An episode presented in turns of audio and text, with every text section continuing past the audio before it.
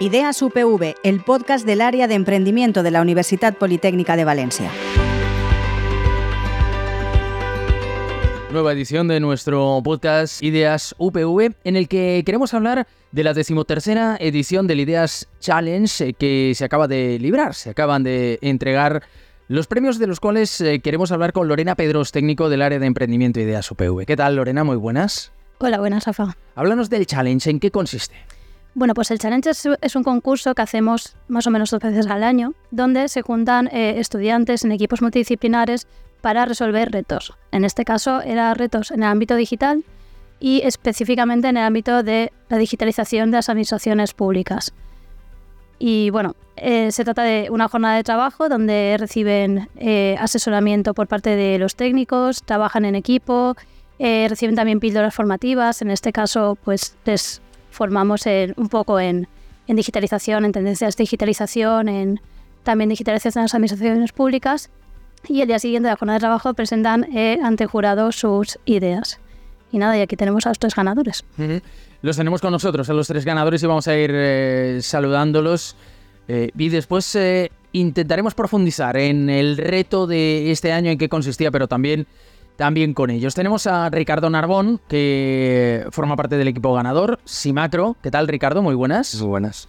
Tenemos eh, también a Carla Trellis, eh, integrante del equipo que ganó el segundo premio, Le Corbu. El proyecto era eh, Sanstec.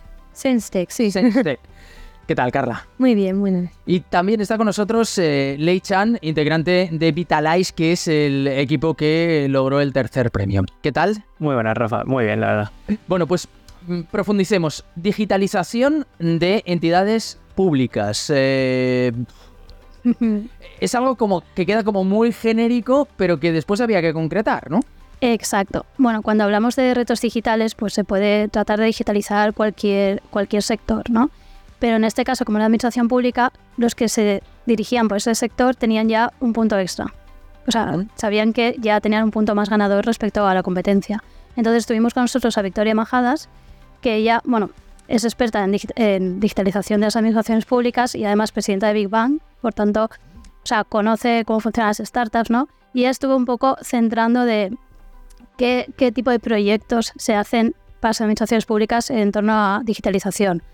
Porque claro, sí que es verdad que digamos que vemos como usuarios o como estudiantes, vemos como una barrera de administración pública, pero no entendemos cómo podemos digitalizarla, ¿no?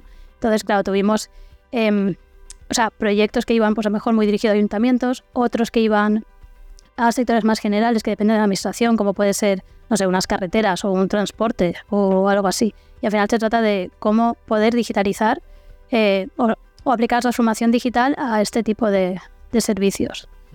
¿Qué hicisteis en, en Simacro, Ricardo? Pues nosotros eh, propusimos, bueno, aprovechando la cercanía a las elecciones, pues quisimos tirar por esa vía y propusimos el voto digital implantado a través del teléfono móvil. Pues visto que no le ha hecho mucha gracia a la gente tener que ir a votar en verano, pues hemos aprovechado que desde el móvil es algo que cada vez es más viable, más posible y, y que creo que estas elecciones son un ejemplo de, la necesidad y la comodidad que, supondría este formato. Eh, ¿Cuál es el principal reto para que podamos votar telemáticamente? Hombre, el principal está bastante claro que es el tema legal, porque de hecho a día de hoy, si no me equivoco, en España no sería, no sería viable legalmente, tendrían que, que modificar leyes, no sé si la constitución incluso. Y lo bueno es que la idea que propusimos se puede implementar a nivel europeo, entonces si no puede España, pues otro país de la, de la Unión Europea sí que lo podría implantar y así dar tiempo a los países que en este tema estén más retrasados, digamos, a, actualizarse. Mm. Vosotros eh, proponíais eh, la solución para la, el, problema legal. También hay un problema tecnológico importante detrás de esta eh, situación, ¿no? Bueno, problema tecnológico sí que es verdad que sería más a nivel de, pruebas, de seguridad, y, sería implementarlo poco a poco a nivel primero local y después ya acabar en elecciones nacionales de este tipo. Entonces, pues si pasa algo en el ayuntamiento de Bechi que es más pequeño y hay algún lío, pues el impacto sería pequeño. Y entonces ahí sería donde probaríamos primero cualquier problema de seguridad, eh, testeos al, al sistema y luego ya pues ir escalándolo. Eh, y, y Carla, ¿qué propusisteis vosotros?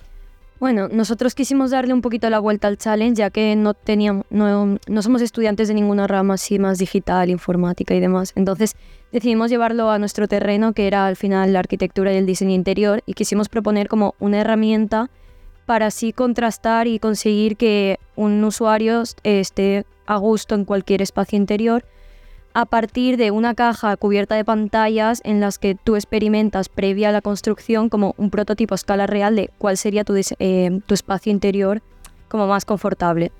Y nada, quisimos como primero implantarlo en la UPV a nivel de proyecto para todos los estudiantes y después llevarlo a la administración pública, pues por ejemplo, eh, en un hospital, al final las habitaciones de los pacientes es algo que tú lo visitas y no estás del todo a gusto, pues a lo mejor llevar un poco a ese ámbito, luego también a nivel de patrimonio nacional o cualquier, al final cualquier espacio, cualquier museo, cualquier incluso ayuntamiento, cualquier espacio público, como previo a la construcción, probar cómo te sientes en ese espacio.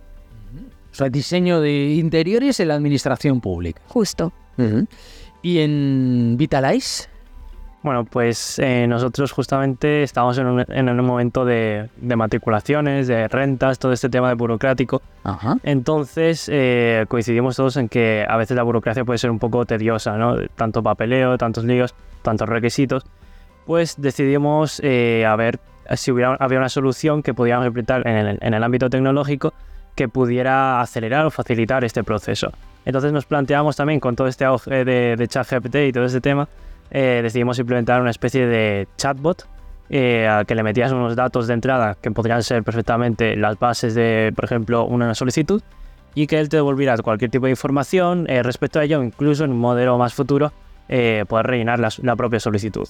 Mm, o sea, acabar con la burocracia. Algo así.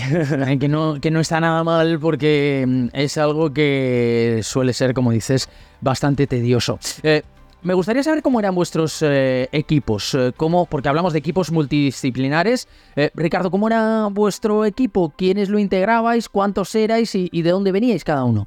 Pues yo, bueno, éramos una pareja con mi compañero Pablo Marchesi, que vamos juntos a la carrera en el grado de Telecomunicaciones y ADE. Y bueno, pues desde segundo de carrera nos metimos los dos al, al club de inversión juntos del Politécnico también, que ahí está con, con nosotros. Y, y, bueno, pues Pablo siempre ha sido más matemático, pese a que los dos hacemos lo mismo. Eh, yo he sido un poquito más eh, creativo y digamos que nos combinamos muy bien y además tenemos los mismos gustos. Es decir, nos gusta a las dos mucho la macroeconomía, nos gusta mucho la, la tecnología y digamos esta combinación de gustos en común y distintas disciplinas donde nos desarrollamos mejor ha sido yo creo que muy clave para, para que nos fuera bien en, en todo el challenge. Por tanto, erais dos. Eh, ¿Y Carla, cuántos eres? En... en nuestro caso también éramos dos, eh, Pau Espi, que es mi compañero, y yo. Y nada, al final los dos venimos de la misma carrera, es diseño arquitectónico de interiores, que es, somos la primera promoción que se ha implantado en la UPV y a nivel nacional también es una carrera nueva. Entonces, eh, desde la propia escuela ya nos lo dicen que somos un grado un poco alocado, que no somos lo que se ha visto hasta ahora. Y la verdad es que somos dos personas que nos gusta muchísimo romper con todo lo, lo preestablecido y no centrarnos en lo que se ha hecho hasta ahora, lo que está así como por norma. Y nos gusta probar cosas nuevas y darle vueltas, vueltas a la cabeza a todo. Y nada, pues decidimos probar este reto, a ver qué tal. ¿Y Vitalize, Lai, cómo, cómo era? ¿Cómo conformasteis el equipo? Pues bueno, al contrario que mis dos compañeros, eh, nosotros tenemos el equipo de cinco personas. ¿Vale? Formado en primer lugar, pues eh, está mi compañero Jasian, que es de eh, Informática Yade, está en segundo. Después tenemos a Rubén Nieto en Informática junto a mi hermano Laichi. Eh, Rubén ganó una edición de competición eh, competitiva, bastante top el, el, chico. Después tenemos a Ernesto, que es web developer y también está en ciencia de datos conmigo, que también hago ciencia de datos. Estamos todos en primero menos Jasian, que está en segundo. Y bueno, eh, nuestro equipo surgió un poco a, a vísperas ¿no? de, de, entregar la solicitud de, de, de, participación en el esto, en el challenge. Y nació un poco buscando aspectos técnicos, o sea, eh, digamos, características técnicas. Porque, por ejemplo, todos coincidimos en, en ese aspecto de informática, de ciencia de datos en mi caso, aunque sí que está bastante relacionado con informática. Y nos planteamos en participar en el challenge básicamente por, por el aspecto técnico que teníamos y uh, creativo por parte también de, de Chasian y mío, que estamos en el Investment Club. Eh, ¿Hay algún tipo de limitación a la hora de conformar los equipos, Lorena? Bueno, pues los equipos tienen que ser entre dos y cinco personas, justo, aquí tenemos los dos casos, y puede haber alguien de fuera de la UPV, pero la mayoría de gente tiene que ser estudiantes o recién titulados de la UPV. Entonces, claro, ¿qué ocurre? Que, o sea, en estos casos sí que llegan los equipos compuestos, pero hay veces que es en el propio challenge donde se eh, componen los equipos o donde se acaban de crear equipos. O sea, recuerdo que en este challenge había dos chicas que, que bueno, estaban ahí dos solas y llegó un chico que no tenía equipo. Y además llegó un poco tarde porque estaba acabando el examen.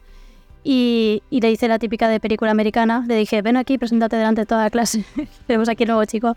Y nada, formaron equipo y la verdad es que trabajaron muy bien, pese a no conocerse previamente. Y no sé, o sea, fue una buena experiencia también. Quedaron ahí muy, muy cerca de, de ganar. O sea que eh, se puede presentar a alguien que no tenga equipo formado y decir, pero a mí me gustaría participar. Y allí le ayudáis, ¿no? Y conformáis ese, ese equipo. Eh, y la manera de conformar el equipo a la hora de, de, otorgar los premios también se valora si el equipo es más multidisciplinar o no. A ver, sí que se tiene en cuenta. Tenemos varios, varios criterios. Eh, por ejemplo, sí que se ve que el equipo sea multidisciplinar o que lo veas capaz de llevar adelante el proyecto de algún modo. O sea, se, claro, es complicado cuando están en, en, equipos tan, o sea, en proyectos tan iniciales ver este grado de, de emprendedores que tienen, ¿no? Pero sí que un poco sí que se detecta. También tenemos en cuenta, por ejemplo, el impacto. O sea, pese a que aquí estamos hablando de, de digitalización de administraciones públicas, queremos que también tenga un impacto, un, o sea, un triple impacto del medioambiental, económico y social, porque al final, o sea, ya que vas a crear algo que por lo menos tenga un impacto positivo ¿no? en, en el entorno. Y este tipo de cosas sí que las tenemos en cuenta, bueno, aparte de que ese modelo de negocio sería sostenible, si, o sea, si tiene sentido, ¿no? Todo esto. Uh -huh. eh, ¿Cuál es el objetivo? ¿Con qué objetivo se pone en marcha el, el, challenge? ¿Qué pretendéis que se acaben llevando los alumnos que participan? Bueno, pues el objetivo claramente es que prueben, en, o sea, en un entorno seguro que sería crear una empresa, ¿no? Porque al final cuando dices a la gente, venga, va, prueba a emprender, o sea, al final requiere de tiempo, dinero, o sea, es un riesgo, ¿no? Y la gente le frena, pero no es lo mismo que decir, bueno, ven a un challenge, al final, o sea, es un esfuerzo que tienes que hacer, y más en este caso que era pleno verano, o sea, gente que o bien estaba con recuperaciones o acababa de acabar los exámenes, que lo que te apetece es irte a la playa, y vinieron a estar dos días dedicando a esto. O sea, esto tiene muchísimo mérito, pero al final es en un entorno seguro el ponte a trabajar, hacer algo nuevo, algo diferente a lo que haces en clase y prueba a ver si esta idea loca que has tenido hablando con tus amigos, si tiene sentido, ¿no? O sea, es una manera de validar también ante un jurado profesional si lo tuyo, eh, si tiene sentido y además, si lo tiene, pues te llevas una pequeña ayuda económica y, bueno, y, si no, pues has pasado un buen día, has podido conocer gente con la que después crear equipos, que a lo mejor sí que sale después una startup que no tiene por qué ser esta que han presentado, puede ser otra, pero puedes conocer gente, eh, aprender y pasar un buen rato, al fin y al cabo. Eh, ¿Qué os lleváis vosotros, Ricardo? Ya sé, el premio ¿eh? es, es, importante, pero no es lo más importante. No, pues la verdad es que el, sobre todo a la hora del pitch nunca habíamos hecho ninguno tan express, digamos, tenías tres minutos que contar todo lo que tienes, no dejarte nada, mm, saber hacerlo, saber transmitirlo, que muchas veces a lo mejor lo dices y punto, se queda ahí, pero tienes que saber cómo llegar al público, digamos, y yo creo que esa fue nuestra, nuestra enseñanza principal, porque bueno, sí que es verdad que trabajar en equipo en nuestro caso, pues llevamos haciéndolo ya mucho tiempo, porque en el tiempo que nos llevamos conociendo y todo, y, yo creo que esa fue, fue la, la clave, el saber llegar a, a, un público que entiendan tu idea y hacerlo en tres minutos. Mm. Carla, ¿qué os lleváis vosotros? ¿Qué resumen puedes hacer de la experiencia? Yo creo que sobre todo a nivel, ya cuando acabó el concurso, independientemente de ganar o no ganar, al final fue un poco un darse cuenta uno mismo de que eres capaz, de que si te lo propones, pues puedes seguir haciendo um, cualquier idea que se te ocurra, que igual no son tan alocadas como pensamos, sino que realmente tienen algo de sentido y que sobre todo visibilizar, porque al final nosotros queríamos también con nuestra idea como dar a entender que falta mucha concienciación de ese espacio interior y vimos que no era necesario tampoco tener tantos conocimientos técnicos quizá como la idea, que al final es el resumen de, de un poco esta, esta sí, eh, en ideas UPV, lo dice el propio nombre. Eso yo creo que sería lo más. ¿Y vosotros, Lai? Pues yo creo que la prim- el primer contacto ¿no? con, con esta actividad que es un poco de ámbito emprendedor, em- empresarial, porque ninguno de nosotros, o sea, estamos todos en primero, en segundo, ninguno habíamos tenido una experiencia así, menos tampoco de, de hackatones ni, ni nada del estilo parecido. Y también el, el hecho de que en, en un pitch, ¿vale? En este caso que era un pitch muy express, de hacer algo que, que, ya- que resalte, que llame la atención. En nuestro caso, pues eh, partimos ahí un, un direct- en directo un, un teclado y yo creo que eso fue parte, eh, una, una cosa que puedes eh, aplicar en, en cualquier otra actividad parecida y que al final te puede sumar puntos en ese aspecto. Eh, ¿Ellos se pueden volver a presentar en una nueva edición o, o ya no porque forman parte de los ganadores? No, sí que pueden. De hecho, bueno, siempre y cuando sea una nueva idea. De hecho, tenemos algunos que son recurrentes, que, que vienen, o sea, se apuntan a todos. Concursantes en serie. Sí, sí, concursantes en serie y además suelen ser ganadores en serie. Y lo bueno también es que nosotros este challenge lo repetimos, como he dicho antes, dos veces al año más o menos y vamos cambiando el reto. Normalmente siempre está entre ámbito digital y ámbito eh, medioambiental, ¿no? porque al fin y al cabo o sea, todas las tendencias que vienen desde la Unión Europea también es la digitalización y el cuidado por el medio ambiente. Y además también vemos que a los estudiantes les motiva eso, ¿no? O sea, el aportar algo para mejorar el medio ambiente o destrozarlo lo menos posible, quizá. Y también eh, la parte digital también motiva mucho. Entonces solemos hacer eso, aunque de vez en cuando sí que colamos a lo mejor algún reto nuevo. Mm, eh, nos decías que no hay una sola edición al año, sino que suele haber al menos dos. Sí, exacto. Sí, solemos hacer una eh, a principio de curso y una más o menos a mitad o a final, depende. Y aparte de este challenge con ideas, también, por ejemplo, en octubre, noviembre más o menos, hacemos un challenge también junto con Startup Valencia. Lo hacemos en la UPV y ahí sí que puede participar gente también de fuera de la UPV. O sea, ahí se hacen equipos multidisciplinares, pero de verdad. Ahí no puedes venir con tus amigos, ahí te fuerzan a juntarte con otros y los retos ya los ponen los partners de Startup Valencia. Mm. Eh, ¿Tenéis ya planteado cuándo será el próximo? Estamos cerrando fecha. Todavía no se puede, todavía no se puede eh, adelantar cuándo inscribirse, ¿no? Seguramente será el 18 de octubre más o menos. eh. Entonces, a principios de septiembre lanzaremos, abriremos las para inscribirse a esto. Mm, ¿Estáis pensando en volver a presentaros, Carla? ¿Repetirías? La verdad es que sí. O sea, después de ver que, que puedes sacar buenas ideas, ¿por qué no volverlo a hacer, no? Ay, ¿Tú, Lai? Totalmente. Estamos, o sea, no hace falta ni que eh, me- me inscribirme. Yo creo que me tendrían ahí un hueco reservado. Ahora le pregunta a Ricardo y dice, no, yo ya he ganado. eh, No, no, a nosotros también la verdad nos interesa mucho y bueno, mientras no caigan justo en exámenes, pues eh, adelante. Bueno, decía antes Lorena, eh, justo acababan los exámenes, algunos estaban con recuperaciones, ¿era un momento de esos de, de, bueno, vamos a hacer esto, pero ya como descargo final del curso o cómo? Eh, sí, bueno, nosotros habíamos acabado, el, bueno, yo acabé, Pablo antes y yo acabé el, justo el día antes y nada, por la tarde ya al día siguiente a funcionar, o sea, no, no parar, pues las vacaciones, alargarlas el inicio un poquito más y ya está. Bueno, y pensando en la próxima, eh, me gustaría que mandarais un mensaje al resto de alumnos, a quienes, bueno, pues eh, en eh, octubre, noviembre, que será la próxima edición, más o menos, cuando se cierre, vean esa convocatoria del challenge y puedan pensar, oye, ¿merece la pena? ¿Me apunto? ¿No me apunto?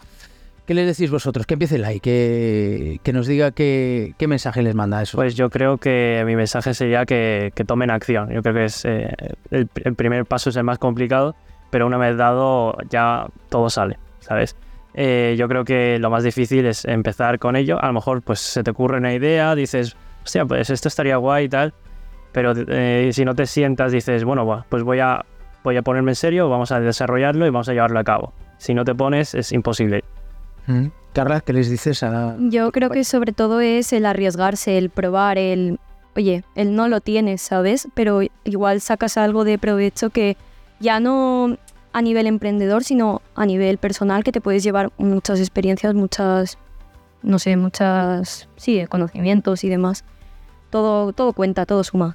¿Y tú, Ricardo? Yo animo sobre todo porque la universidad quedarse solo en ir a clase, hacer el examen y volver creo que es una pena. Y más pues teniendo todo este tipo de cosas que a lo mejor el- al principio no las descubres. Por ejemplo, en primero nosotros pues no sabíamos de todo esto. Y una vez las descubres, pues adelante, a, a apuntarte a todo porque te enriquece mucho como persona salir más allá de, de las clases.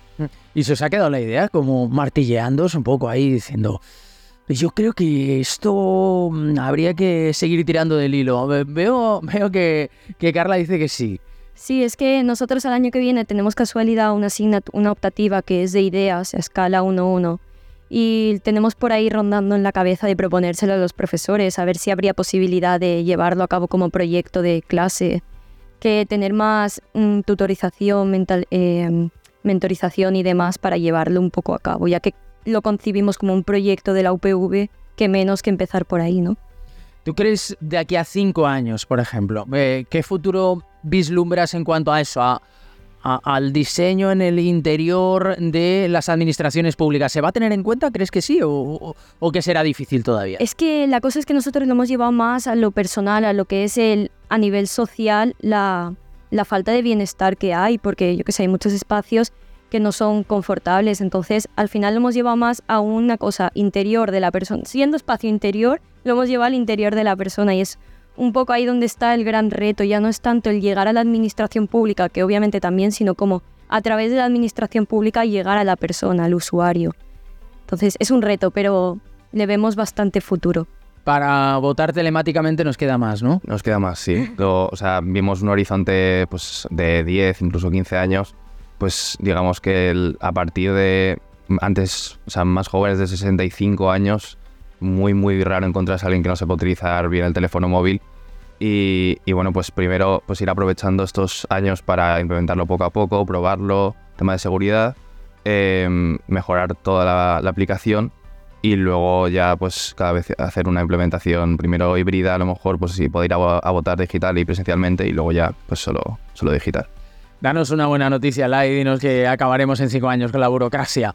En mi caso, a lo mejor con la burocracia no, pero lo que es el chatbot, yo creo que sí que se podría implementar en pocos meses, dado sobre todo por el auge que hay ahora mismo por, por esta modalidad. En nuestro caso, en, en nuestro equipo, la única frontera que yo veo a lo mejor son las capacidades técnicas, porque todavía no estamos en primero, todavía no tenemos esos conocimientos para desarrollarlo, pero yo creo que con las personas específicas se podría, se podría llevar. Lorena, un mensaje para el próximo curso, ¿eh? Mm, para cuando se vaya a poner en marcha este challenge y para esos estudiantes que se puedan plantear, oye, me presento, no. Quizá lo puedan hacer con cierto nervio también, ¿no?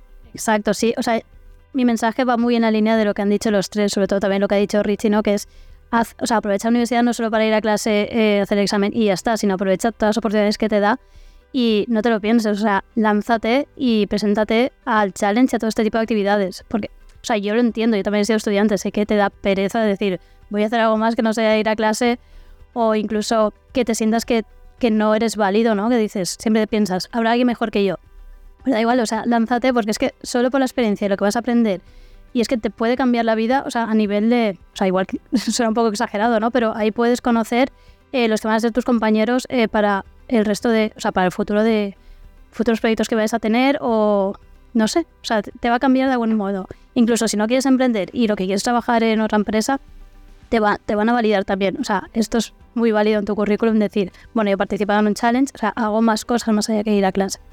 Así que nada, que no se lo piensen. Pues aprovechar, hay que aprovechar la oportunidad y desde luego eh, está muy bien ir a clase, hay que hacerlo, hay que estudiar, hay que aprobar los exámenes, pero la universidad eh, es cierto, es bastante más que ir a clase y que quedarse solo en las asignaturas. Lorena Pedros, muchísimas gracias. Gracias a ti. Gracias, Ricardo Narbón. Muchas gracias a vosotros. Lai Chan, muchas gracias. Carla Trellis, muchísimas gracias. Vosotros.